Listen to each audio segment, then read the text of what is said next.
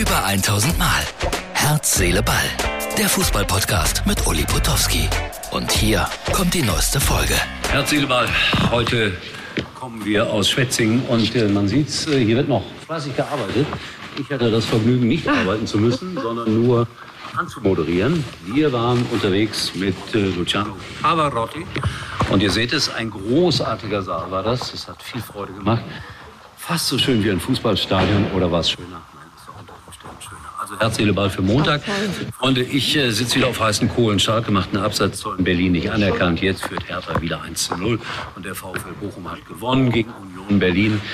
Und das zeigt uns, dass es in der Meisterschaft in die Richtung gehen wird, dass am Ende, na, wer die Nase vorne hat, überraschenderweise, der FC Bayern München. Es ist noch nicht Schluss in Berlin bei Hertha gegen Schalke, also ich habe noch ein Stück Resthoffnung. Und dann soll morgen oder übermorgen, nee, ich glaube morgen sogar, also heute am Montag, um es korrekt zu sagen, soll der neue Trainer bekannt gegeben werden. Ich bin wirklich sehr gespannt, wer das wird. Und dann habe ich beobachtet, dass der Hamburger SV, dem ich den Aufstieg prophezeit habe, wieder nicht gut gespielt hat gegen Magdeburg. Also das ist auch ein ganz komisches Gefüge da in Hamburg, wo man nicht weiß, was stimmt da eigentlich nicht. Und wenn ich das erklären könnte, würde ich sofort einen Job annehmen beim HSV und würde viel Geld verdienen. Also es ist manchmal unerklärlich, warum Fußballvereine nicht funktionieren. Dann geht es eine Zeit lang und dann geht es auf einmal nicht mehr.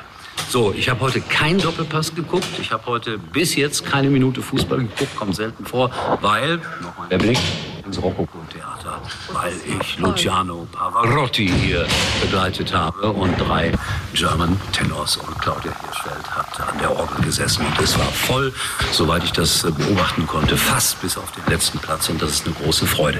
So, das war Herz, Seele, Ball in der Rokoko-Fassung sozusagen. Jetzt geht's zum Griechen, weil zum Abschluss gehen die Künstler was gemeinsam essen. Und äh, ich glaube, das sind Männer, die alle gut essen. Bin mal gespannt, ob ich da mithalte. In diesem Sinne, Herz, Seele, Ball kommt wieder morgen. Das war's für heute. Und Uli denkt schon jetzt an morgen. Herz, Seele, Ball. Täglich neu.